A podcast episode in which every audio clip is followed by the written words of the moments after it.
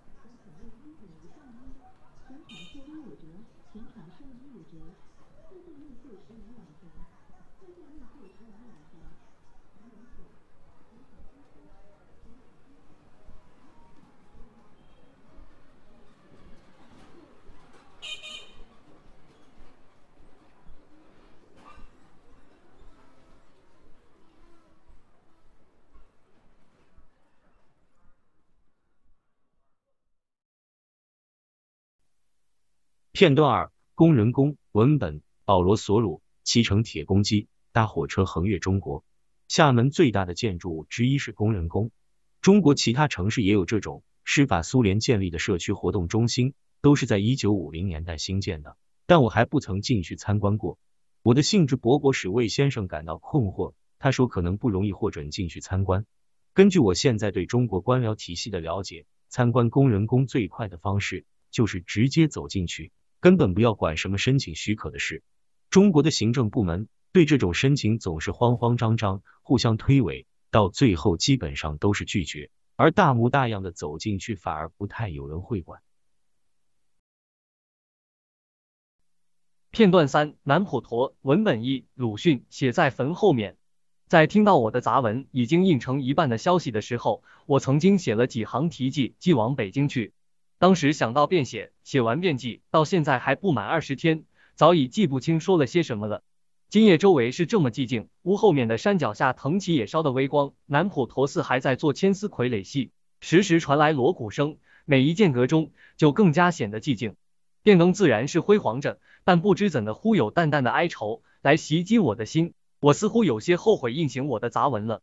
我很奇怪我的后悔，这在我是不大遇到的，到如今我还没有深知道所谓悔者究竟是怎么一回事。但这心情也随即逝去，杂文当然仍在运行，只为想驱逐自己目下的哀愁，我还要说几句话。文本二：鲁迅《三贤集》怎么写业绩之一？记得还是去年躲在厦门岛上的时候，因为太讨人厌了，终于得到敬鬼神而远之事的待遇，被供在图书馆楼上的一间屋子里。白天还有管员、订书匠、阅书的学生。夜久时候，一切星散。一所很大的洋楼里，除我以外，没有别人。我沉静下去了，寂静浓到如酒，令人微醺。望后窗外古立的乱山中，许多白点，是丛种；一粒深黄色火，是南普陀寺的琉璃灯。前面则海天微茫，黑絮一般的夜色，简直似乎要扑到心坎里。我靠了石栏远眺，听得自己的心音，似远还仿佛有无量悲哀。苦恼、零落、死灭，都砸入这寂静中，使它变成药酒，加色、加味、加香。文本三：陆一约，中国人的日常生活，福建河流及道路沿途风光。一八七七年十一月十二日，星期日晚上，南普陀的教堂只是美国归正会在厦门的一个传教站点，至今没有集会过。今天竟然有了三次集会，我们被纷至沓来的人围得水泄不通。本来打算做个简明扼要的演讲，中间插播一两首圣歌，但因为祷告本身充满神秘感，可能会吓到一些胆小迷信的访客，因此便早早散场，没做祷告。这种友好欢快的方式反而更受欢迎，很多人对于心灵的救赎不感兴趣。晚上，一些人聊天，其他人则学唱圣诗，直至会背。此次教给他们的圣诗，只是对基督教义的总结，而非对自我革新的期盼。通过这种方式，圣诗十分有助于传递真知。片段四：鼓浪屿。文本一：保罗·索鲁。骑乘铁公鸡，大火车横越中国。鼓浪屿这个岛上有非常优美的住宅区，里面不容许任何有轮子的交通工具，汽车、自行车、手推车都不行。从厦门码头搭轮渡过来只要五分钟。从岛上的制高点日光岩往下看。感觉很像在意大利佛罗伦萨或某个西班牙的城市，一大片陶瓦屋顶缓缓起伏，其间点缀着绿色树木和教堂尖顶。住宅区中心地带有三座基督教礼拜堂。这个岛上一度只住了外国人，包括荷兰人、葡萄牙人、英国人、德国人。二次大战期间，这里被日本人占领。日本人走了以后，国民党和共产党打了几场硬战，最后国民党守住了金门。从厦门往东看。那个属于中华民国的岛屿清晰可见。文本二：保罗·索鲁骑乘铁公鸡，搭火车横越中国。鼓浪屿的建筑法规严格而繁琐，在中国可说独一无二。建筑物不能超过三层楼，建材必须使用红砖或绢雕石，所有设计细节都必须获得建筑委员会审核通过。这里的建筑物是非常美观的旧世界设计作品，即使最新的建筑物或菜市场和博物馆。也是精心打造而成，许多别墅正在进行修复工程，在维持原位的前提下，改装成旅馆或民宿。文本三：保罗·索鲁七乘铁公鸡，大火车横越中国。隔着港口眺望厦门，我可以看到轻工业区和金融区已经往西扩展。据说厦门是中国最繁忙、发展的最快的城市之一。很久以前，厦门人制造雨伞、爆竹、筷子销到国外，现在他们生产的是自行车、玩具、骆驼牌香烟和微晶片。美国科达公司也一注重金，正在这里建立胶片制造厂。音频：椰风寨的海浪声。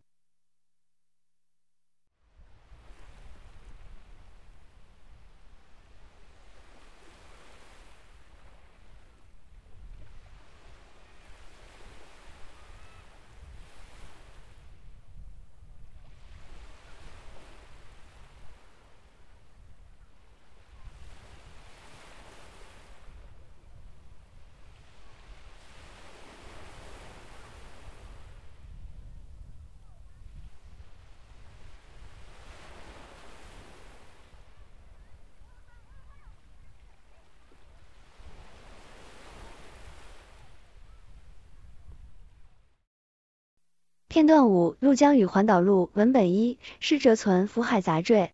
船从十七艘黝黑的敌舰中间行过，停泊在厦门和鼓浪屿之间的海峡里。这边是断井颓垣，那边是重楼结阁。这边是冷清清的看不见一个行人，那边是熙来往的，是声从海面上喧响过来。领着通行证的旅客过了山板，往厦门登岸去了。我呢，船在这里有六小时的定泊，遂也顾着一只山板，上鼓浪屿去观光。文本二：巴金南国的梦。窗下展开一片黑暗的海水，水上闪动着灯光，飘荡着小船，头上是一天灿烂的明星。天没有边际，海也是。在这样伟大的背景里，我们的心因为这热烈的谈论而无法安静下来。有一次，我们抑制不住热情的奔放，竟然匆匆的跑下码头，雇了华子到厦门去拜访朋友。华子在海上飘动，海是这样的大，天幕简直把我们包围在里面了。坐在小小华子里的我们，应该觉得自己是如何的渺小吧？可是我们当时并没有这样的感觉。我一直昂起头看天空，星子是那样的多，它们一明一亮，似乎在眨眼，似乎在对我说话。我仿佛认识它们，我仿佛了解它们的语言。我把我的心放在星星的世界中间，我做着将来的梦。文本三：保罗·索鲁骑乘铁公鸡，搭火车横越中国。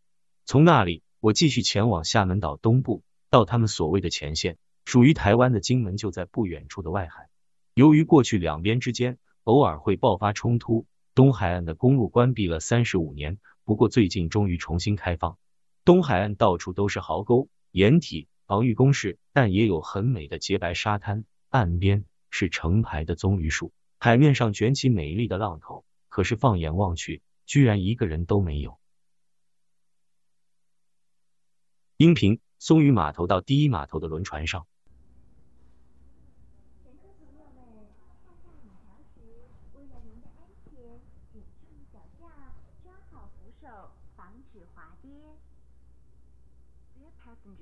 For your safety, please watch your steps and hold handrails while passing the ferry ramp. Be careful not to slip down.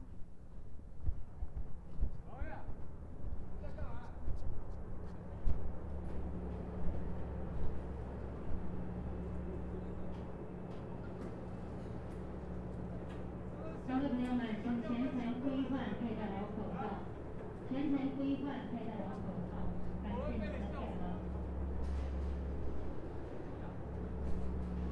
啊，楼下是免票的哈，楼下是免票的，上到二楼是要另外购票的。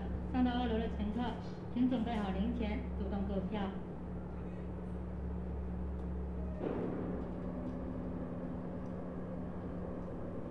两岸开往第一码头，航程需要十五分钟。检查应急救生设备分为救生圈、一和救生机。救生圈放置在船首以及船尾，救生衣是放置在里面的座椅底下。以及下客舱船首的救生衣柜内，救生活剂放置在本船顶层甲板上。接下来由我们的工作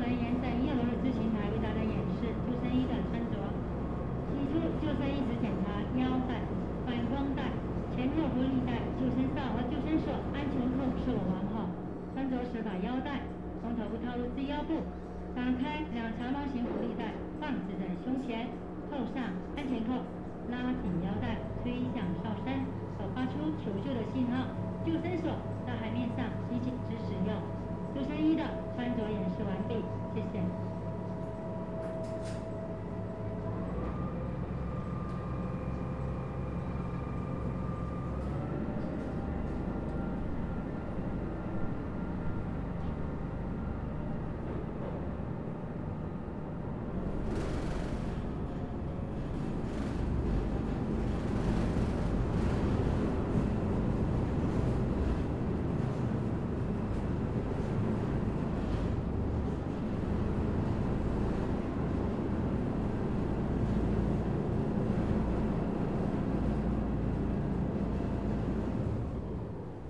船舶即将停靠厦门第一码头，请各位乘客清点好自己的随身物品，做好下船准备。船舶停靠码头时会有稍许颠簸及摇晃，请各位乘客抓好扶手，注意安全。下楼梯时请抓好扶手，看好脚下台阶，注意安全。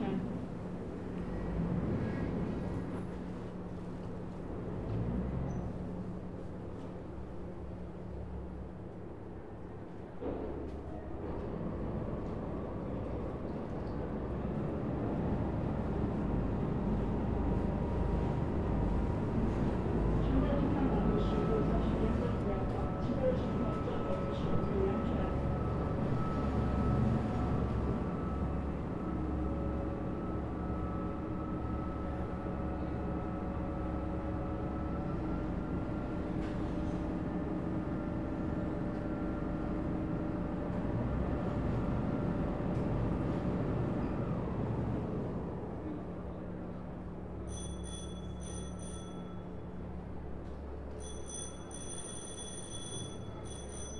当前船舶已停靠好厦门第一码头，请各位乘客带好随身物品，有序下船。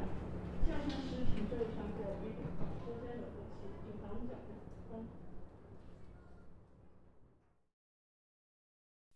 片段六：手艺人。文本一：陆毅约，中国人的日常生活，福建河流及道路沿途风光。他坐在一只低矮的凳子上，膝上放了块板子，上面铺着上好的亚麻布。他不受过往繁忙交通的影响，正在用驼毫制作的蘸了印度墨汁的笔画图案，卖给熟练处理染色丝绸的人。此刻，他在为一位女士所穿的外衣的裙子边描直线。他既没有用尺子，也不用圆规，但每个动作都呈现出了数学般的精准。一些已完成的作品，绣上了花朵和花篮、小鸟以及人物，笔触细腻，不输于上等的平板印刷专家。文本二：陆毅约，中国人的日常生活，福建河流及道路沿途风光。我们眼前出现了这样一幅日常景象，即中国人的剃头。起初这看上去很可笑。一个人在大街上剃头，不过你很快会习惯的，就像这片有趣的土地上有更多有趣的习俗一样。理发师通常既是巡回演员，又是哲学家。他把全部家当挑在肩膀上的扁担上，四处寻访他的常规顾客，并传播镇上的新闻，仿佛英国的剃刀互助会一样。他的家当包括两副盒子或抽屉，其中一副用来存放现金和剃刀，并作为剃头者的座位。另一副则是个小台子，里面是口锅，炭火始终燃着，上面架着装有热水的脸盆。他挑着这些家事来来去去，就像鞋匠对脚感兴趣一样，对别人的脑袋产生兴趣。通常人们不支付他现金，而是交给他某种食物，例如几把米，或几个土豆，或一点油，以感谢他付出辛劳，让他们的脑袋油光发亮。文本三：约翰麦加湖。西方传教士眼中的厦门。路的一侧有个人坐在一张小桌子旁边，桌上铺着用来写字的工具，两方砚台整整齐齐的摆在他的前面，一方用来蘸黑墨汁，另一方用来沾红墨汁。这时正好有一位妇女走到他的桌前，显然是有事相求。这里的习俗允许我们站在一旁倾听他的讲述。此时以写信为生的这位男子。看上去一副满腹经纶的样子，透过眼睛，用一种颇为深邃的目光注视着他。而这位妇女向他讲述了需要书写的内容，他想让他写一封信给他儿子，他出国了，很长时间都没有写信给他。他接着唠唠叨叨说了很久，他儿子小时候是多么乖巧，后来是多么孝顺，过去对他是多么依恋。这位母亲得到了满足，因为说起那些幸福的时光和他儿子的美德时，他的眼睛发亮。随后，他的声音变了，在讲述他儿子的邪恶同伴如何纠缠并且毁掉他时，阴云爬上了他的脸庞。他儿子放弃了工作，迷上了赌博，后来又吸食鸦片，最终不得已离开祖国，以期翻开生活新的一页，获得在厦门不可能得到的财富。他在讲述的时候颇具戏剧性。当那些痛苦的记忆再次被唤醒时，他的双眼充满泪水。当他讲述儿子因中计而误入歧途时，流露出一种坚定而愤怒的表情。当他说到那些愿望时，如儿子或许已经悔过自新了，或许会回到家乡安抚他，脸上便绽出笑容。我们的出现吸引了一批人围聚在桌前，津津有味的听着，并适时的流露同情。当他讲述曾经的幸福家庭生活时，他们纷纷点头，满意而欣慰。当他描述毁了他儿子的那个恶人时，他们会发出强烈而语义不明的声音。代写书信的人静静的听着，举止庄重，如同这悲剧性的故事正在上演。从我们的观察来看，这是个心地柔善的人。虽然他的表情自持而严肃，但当这位妇女说出她生命中最令人悲悯的情节时，怜悯、愤怒偷偷爬上了他的脸。妇女讲完之后，他开始写信。不久，纸上便用黑墨汁写满了奇怪的竖排象形文字，句点用的是红墨汁，重点的句子也用红墨汁画上了线。最后，他向他朗读了一遍书信，看看是否还有什么遗漏。随后，信被折起，写上地址。片段七：骑楼、市集与街头。文本一：怀里，一个传教士眼中的晚清社会。厦门港口是由一系列坚固的花岗岩岛屿构成的，这里进行着大量的贸易。在那些手工制作的好东西中，最美丽的是人造纸花，它在全中国都非常有名。这些花从形状到颜色都那么完美，跟真花很像。我们站在船旁，仔细观察船上卖花男女的花，还以为是真花。当地人很有做生意的魄力，他们分布在中国沿海一带，甚至移民到东部群岛的许多地方。我们在狭窄、肮脏的街道上穿行，街道的两侧是一层的房屋，完全是木质结构，既不漂亮也不舒适。当我们路过街道时，看见两三处有原始的、古怪的戏剧表演，人们好像非常喜欢表演者的滑稽古怪的恶作剧。文本二：保罗·索鲁，七乘铁公鸡搭火车横越中国。厦门的建筑风格窄而深的店铺式透天厝，二楼往前突出。底下是骑楼，在广州、新加坡老城区乃至马来西亚乡村地区都可以看到。这种建筑形式与海峡华人的生活息息相关。中国其他地区没有这种建筑物，它不但实用而且漂亮。当我想到这种房屋，脑海中立刻会浮现一些人物的形象：穿着宽大睡衣的男子在骑楼走动，勤快的妇女从大麻袋中舀取白米，深情款款的少女隔着二楼的百叶窗往外窥探。文本三陆一约中国人的日常生活，福建河流及道路沿途风光。在厦门也有鞋匠街、篮子街以及整条被米商占据的街道，而我们眼下的这条街则是五脏俱全、大出风头的商店，就很随意的和那些平淡无奇的小店混杂在一起。这里有一家五金店，紧靠路边，柜台乱糟糟的摆满了锈迹斑斑的钥匙、锁、电线、螺栓。锤子以及其他工具。房前从屋顶扯出来的绳子被悬挂链条和铁的器械压弯了，把屋内的光线遮蔽殆尽。街道两旁有很多茶点屋，从甜食店到更大的餐厅。在餐厅里，你可以吃上一顿米饭和土豆的大餐，加上鱼和其他可口的菜肴，花上大约一便士般的费用。和富裕的城镇比较起来，在厦门很少看到有人四处溜达。也没什么人在茶桌上闲谈，但是每走几步就可能遇到一个小吃铺，你可以坐下来，用筷子把碗里的米饭扫进嘴里。厨灶就在街口点火，而不是在房子里面的厨房。没有烟囱散烟，但不论是邻居还是行人都不会抱怨。从山上俯瞰下来，镇上的房子鳞次栉比，延绵数英里，但见不到烟囱。在私人房舍内，烧饭是在一个小庭院进行的，屋子建在庭院的四周。在店铺，如果没有后院，烟就当街排放。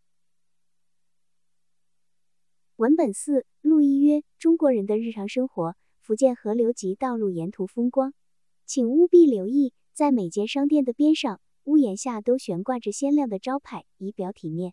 和很多英国旅店的标志一样，这些牌子面向过往游客，人们路过时便能阅读。商店的名字很少出现在招牌上，取而代之的是一些听起来很响亮的警句，或是某种观念的表达，意在传达商店的价值取向。或者是对房客的简短呼唤，上面刻的字通常浓墨重彩，或者是镶上金色。所有的字都修饰过，或曾经如此。繁多的色彩让街道鲜亮起来，即使没受过当地美学训练的外国人也很喜欢。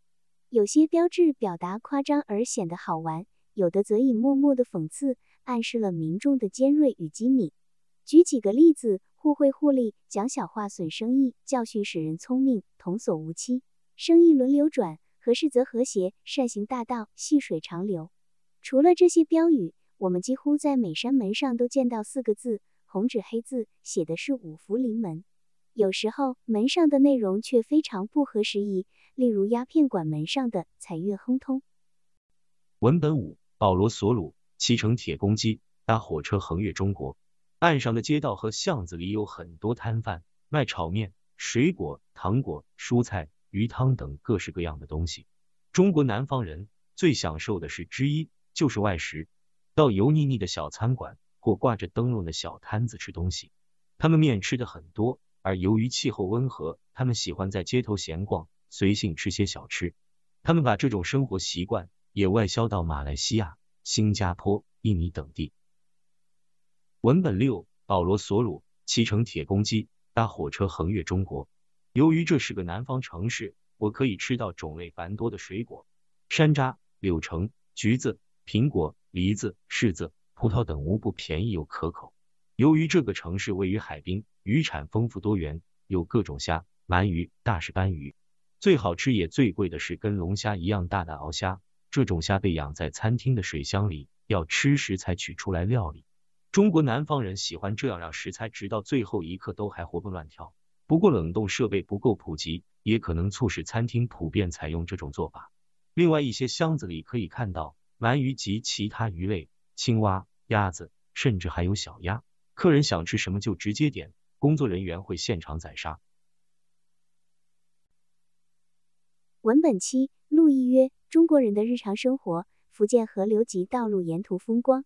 我们是第一次在中国城市的大街上溜达，没意识到这是每座城镇日常生活的常见情形，感觉像是遇到麻烦的梦境，而不是严峻的事实。成群结队的人，每天劳作的纷扰，街上叫卖者的喊声，负重者不停歇的叫声，小心靠边。闷热而令人窒息的气味，每走几步就有所不同，但总是让人受不了。偶尔经过的打鼓和吹笛子的队伍。硕大的脏兮兮的猪和赖皮狗沿街清理着污秽，放烟花、焚香，炉子上冒着的烟。当你面对中国城市的错综复杂时，这些就会扑面而来。文本八：路一约中国人的日常生活，福建河流及道路沿途风光。很多街道的拐角处竖着小小的西字塔，内置火炉，供虔诚之人焚烧有文字的纸张。不管是手写的、印刷的、盖过印章的，还有被撕坏的书籍的碎片、旧的信件，或是含有商品价格标志的碎布之类的，它们最终被烧成纸灰。这些文字被奉为神圣和崇高的，所以纸条被裱糊在墙壁之上，以此昭示国民要敬惜字纸。受雇的人提着篮子到各处商店收集印有文字的各种零星纸物。慈善虔诚的富人不顾麻烦。并花费钱财雇人收集废纸，是因为坚信如果有人用这些有字的纸来点火，或者把它们和房间里、街道上的其他垃圾扫在一起，这些随意亵渎的人在此生必将遭受失明和病痛的折磨。下辈子也会在地狱里遭受最痛苦的惩罚。文本九，保罗·索鲁骑乘铁公鸡搭火车横越中国。厦门的市集非常美妙，骑楼旁的店铺里贩卖五花八门的布料，这些都再度提醒我，中国最有意思的商品不是在纪念品店或友谊商店中，不是那些玉雕、软木雕、象牙开心刀、玩具熊猫、土耳其玉珠宝、景泰蓝、铜器、塑胶块、漆器、骨骼手镯，或那些真的蛮无聊的复制画卷。假如要我推荐什么既特别又价廉物美的中国商品，也就是品质好、具独特性、值得带回家珍藏的东西，我会说套筒扳手、螺丝起子、水彩颜料和画笔、铅笔、书法作品、坚固的褐色信封、锁头、修理管道的工具、柳条篓、帆布便携、T 恤、喀什米尔毛衣、盆栽树木、丝绸地毯、丝绸抱枕套、桌布、陶土盆罐、热水壶。插图美术书籍、药草、香料、论斤称重的茶叶等等。文本十，陆一约：中国人的日常生活，福建河流及道路沿途风光。任何一个赶集日都可能看到以下场景：两个人为了他们的商品激烈的讨价还价，不少围观者饶有兴致，看得津津有味。争执双方推来搡去，面部青筋暴突，脸都扭曲变形了。他们指桑骂槐的辱骂对方的亲人，从最亲近的人开始，然后扩展到所有看不惯的人，甚至用最恶毒的语言诅咒对方不得好死，直到精疲力竭、理屈词穷。突然间，他们陷入一阵平静，而后达成交易，两人握手言欢。他们并不是要给对方造成伤害，只是遵照本国风俗罢了。终于风平浪静之后，我们才发现这场干戈竟然源于一件小事。一大篮子鱼或一袋土豆，能否再便宜两文钱？文本十一，保罗·索鲁骑乘铁公鸡搭火车横越中国。厦门人脾气很好，不过他们的生活充满了紧张压力。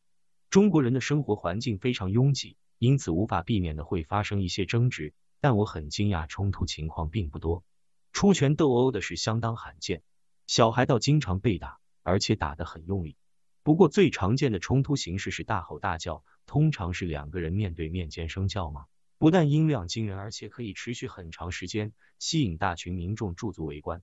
为了面子的关系，这种争执只能透过第三者解决，在第三方正式介入之前，吵架双方会不断大吼大叫。不久后，我们看到一个小孩在庭院里被他妈妈打，我看得目不转睛。那小孩被打得很彻底。他开始歇斯底里的闹，怎么也无法静下来。他回头打他妈妈，继续不断哭闹。他的年纪大约是七岁。通常中国人看到别人落难时的反应是笑，因此很快的，魏先生和其他在附近看的人就开始把那被折磨的可怜小孩当成笑料了。音频：开元路巴士叫卖。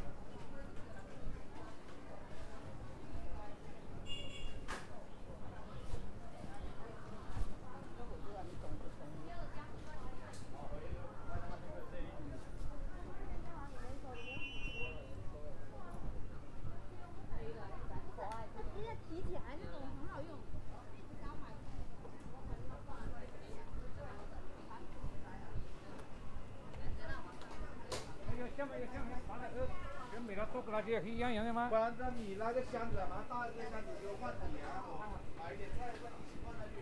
那个是以为吗？讲真的，一天来多少钱？